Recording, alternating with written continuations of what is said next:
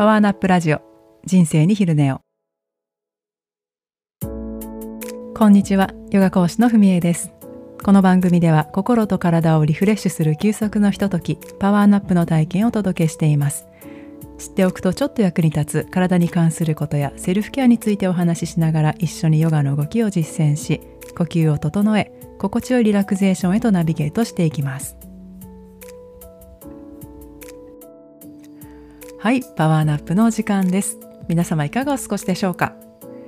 え今日はですね天気と体調の関係についてお話ししたいと思います。天気によって体調が左右されるかどうかというのは本当に個人差が大きいのでえ全くね影響を受けないわという方にとってはたかが天気でと驚かれるかもしれないんですけれども影響を受けやすい方というのは本当にちょっとした変化で体が反応してしまいます。最近では気象病とか天気痛といった言葉でも聞かれるようになって、まあ、代表的な症状としては頭痛やめまい倦怠感あとは関節痛なども挙げられますね。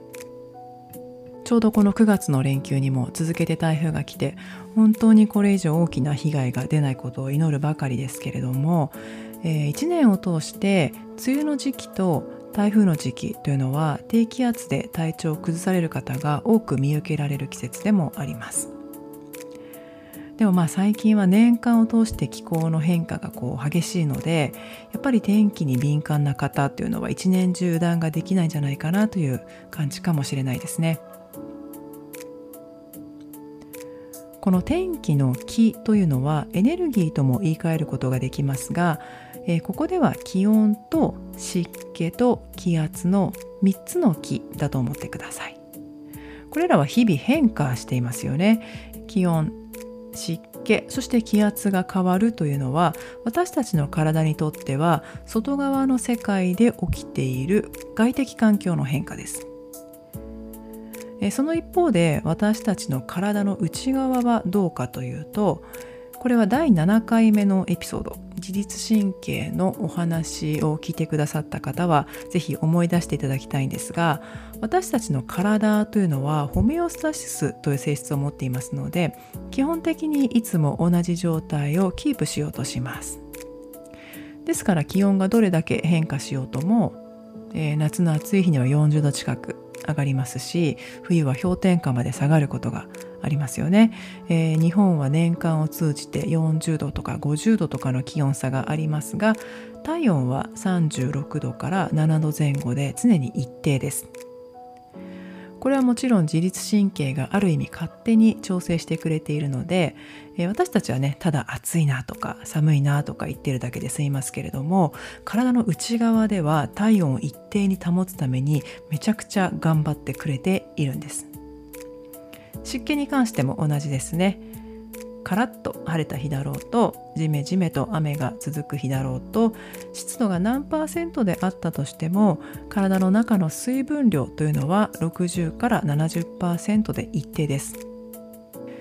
これもやっぱり体が頑張って調整してくれているからですね。季節の変わり目に体調を崩しやすかったり疲れが出やすかったりというのはこういった外側の環境の変化自体が体にとってはストレスとなり得るからですね。でこの気温と湿度というのはその変化が肌感覚として分かりやすいんですけれどもえ3つ目の気圧これがちょっとね分かりにくいんですね。この気圧の変化が体にどう影響するかというのを、えー、私なりに今日は紐解いてお伝えできればと思うんですが、えー、まず気圧というのは空気の重さです。その重さが圧力となってこう私たちの体にかかっていて、えー、その圧というのは1平方センチメートルに1キロだそうです。小指の爪の上に1キロのダンベルが乗っかっていると思ってください。言われてもなかなかイメージできませんよね。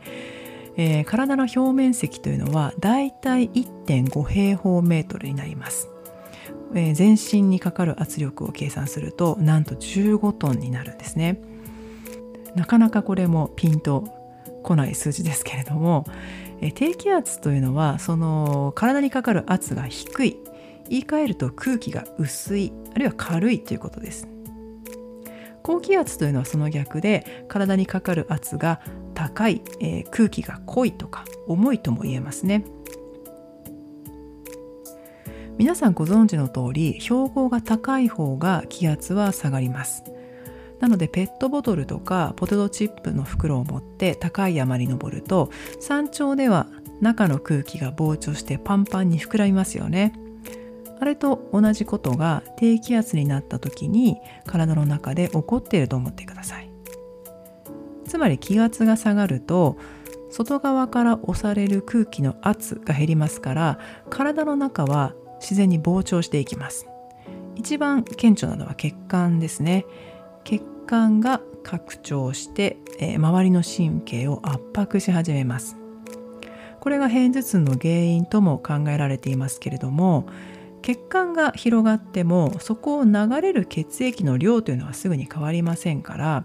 え太くなった血管の中を同じ量の血液が流れるとどうなるか。ちょっとイメージしてみてください。スピードはゆっくりになりますよね。これはつまり血圧が下がるということです。天気が悪い日はなんとなくだるいなとか眠いなとか感じられるのも、まあ、その影響の一つだと言えるかもしれないですね。そしてさらに体は常に同じ状態をキープしようとしますから膨張しっぱなしだと困るわけです。血管を収縮させてそこで流れる血液のスピードを速めて血圧を上げようとする力が働きます。これは交感神経の働きなので、えー、低気圧というのは交感神経が優位になりやすいです。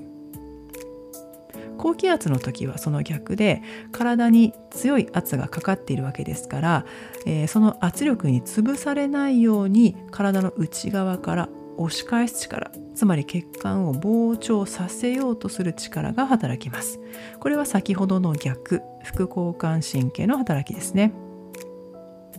ただ実際は気圧が下がっていく。もしくは上がっていくという変化そのものがストレスなので、まあ、どちらにしようその変化の過程では交感神経が優位になりやすいですし、えー、時間帯や環境や精神状態によっても自律神経のバランスは変わってくるので、まあ、一概にね気圧だけを取り出して、えー、その影響を受けていると語ることは難しいですけれどもメカニズムとしてはそんな感じです。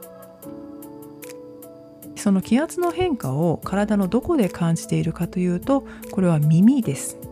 耳の内部にある内耳という場所が気圧の変化を察知するセンサーだと言われていて天気で体調が左右されやすい方というのはおそらくこの内耳のセンサーが敏感だということが最近の研究で分かってきています。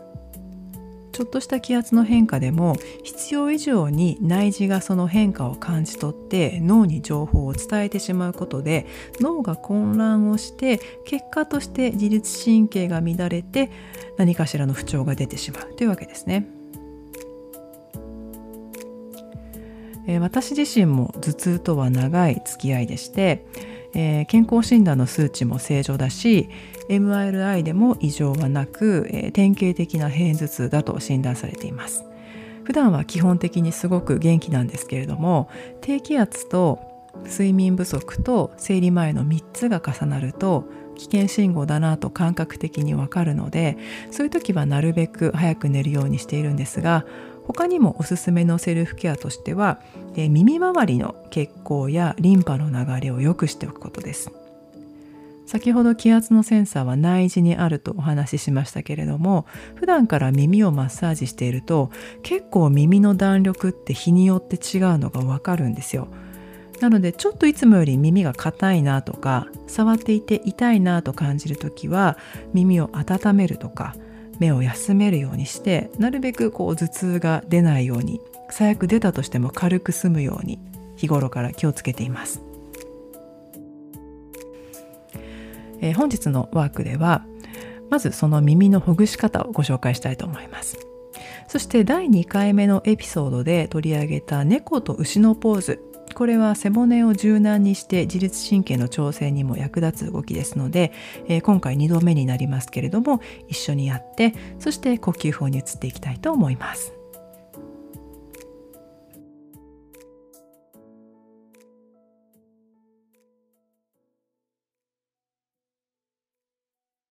えー、では座った状態で始めていきますので楽に腰掛けてください最初口から3回ほど息を吐いていきましょうか。はあとため息つくように体の中の余分な力を抜いてください。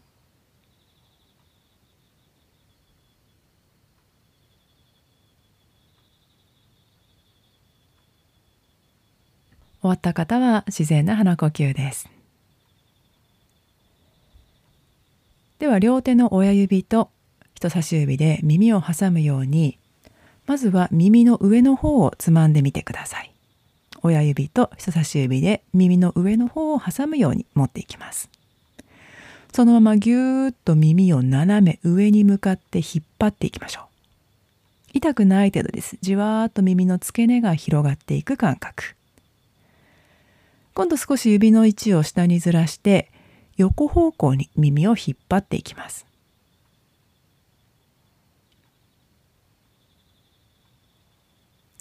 最後また少し指を下にずらして今度は斜め下の方向に耳を引っ張っていきます。耳たぶを持ってもいいです。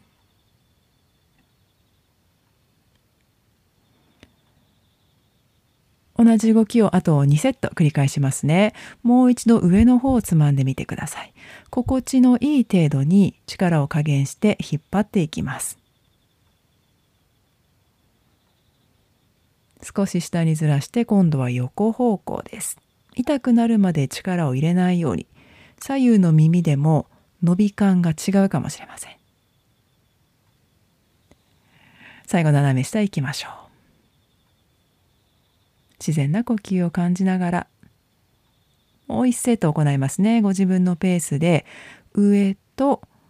横と下3箇所に分けて少しずつ耳を広げるように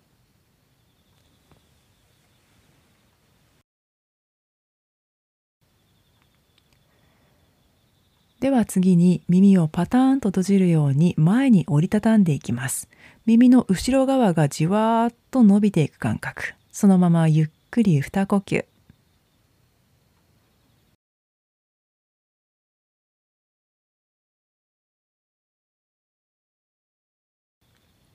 今度は上下に折りたたむように両手で耳を挟みます。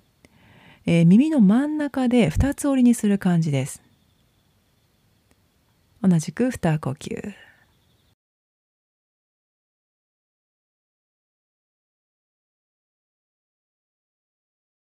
はい。では最後耳を回していきますね。まずは耳の上の方を持ってください。ゆっくり手前に3回回しましょう。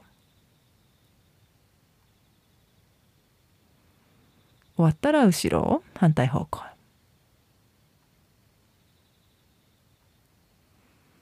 今度は耳たぶを持ちますね。同じく手前に3回くるくるくると円を描くように回して続いて後ろに3回くるくるくると回していきます。終わったら手を楽な位置に下ろし耳の周りがポカポカと温まっていくのを感じてください。続いて猫と牛のポーズ。背中を丸める動きと反る動きを交互に3セット行っていきます。一度姿勢を正して両手を胸の前指同士を軽く組んだら一度鼻から大きく息を吸い吐く息その手遠く前に伸ばしながら大きなボールを抱えるように背中も丸めていきます。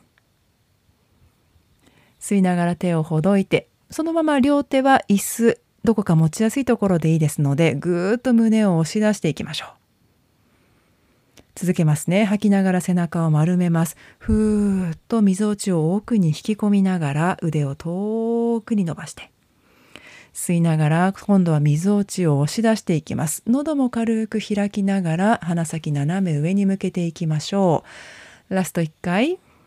呼吸に合わせて心地よく動いてください。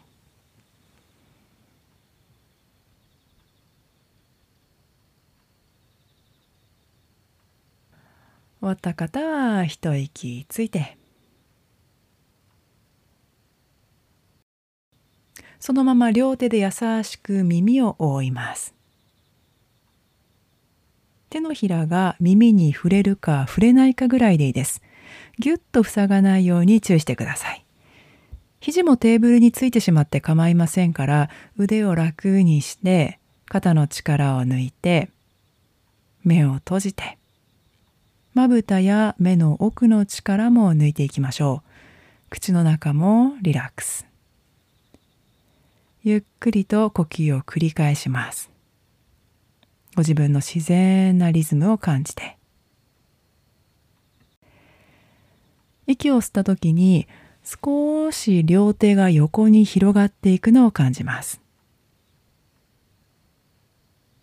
息を吐い。た時にはその広がった手がまた少し中央に戻っていきます。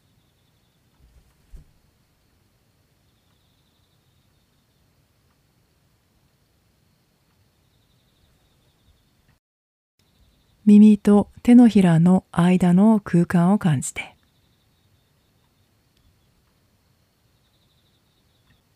耳の奥の空間を感じてその空間に広がるかすかな振動を感じて左右の空間が頭の奥で一つに融合するのを感じて大きく息を吸ってその空間がさらに広がっていきます。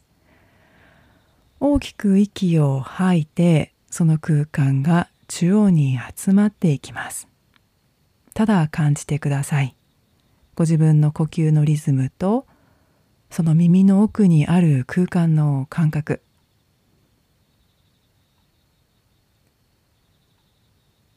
顎をリラックス。こめかみをリラックス。首の後ろを柔らかく保って耳で手の温かさを感じて手で耳の温かさを感じて。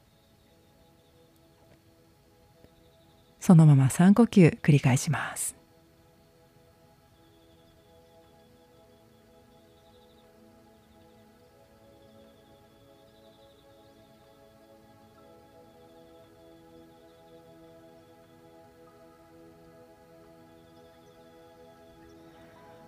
終わった方は手を楽な位置に下ろして一度背筋をまっすぐ。そして頭の重みをその背骨の上にただストンと乗せてください。鼻から息を吸ってうなじが軽やかに引き上がっていきます。鼻から息を吐いて頭の重みがさらに解放されていきます。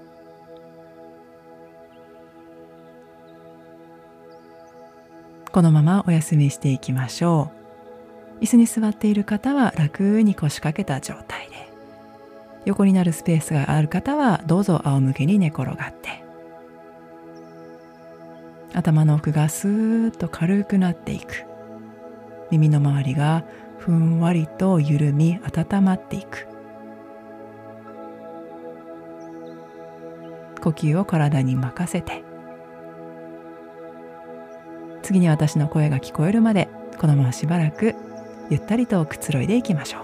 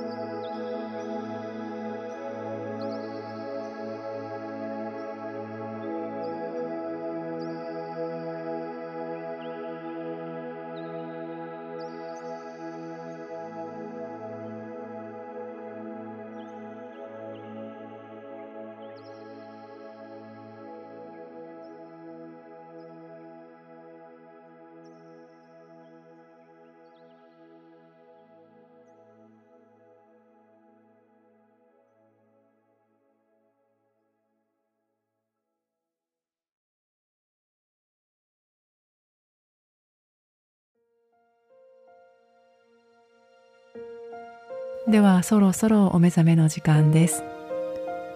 自然な呼吸を続けながらその呼吸の音に耳を傾けてください。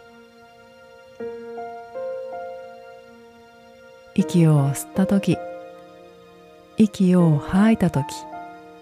体の内側に広がる音は微妙に異なります。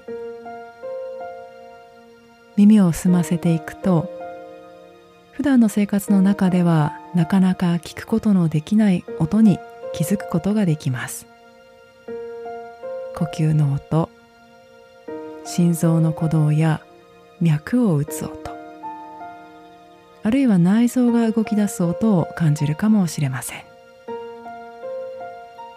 耳の奥の空間と体の内側の空間はつながっています。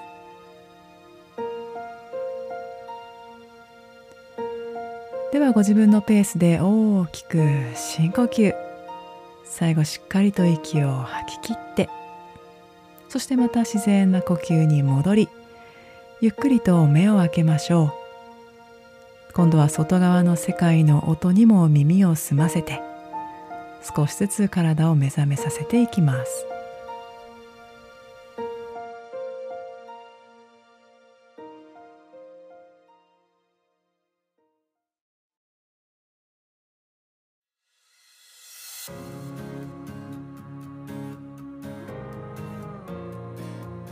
はい本日のパワーナップいかがだったでしょうか？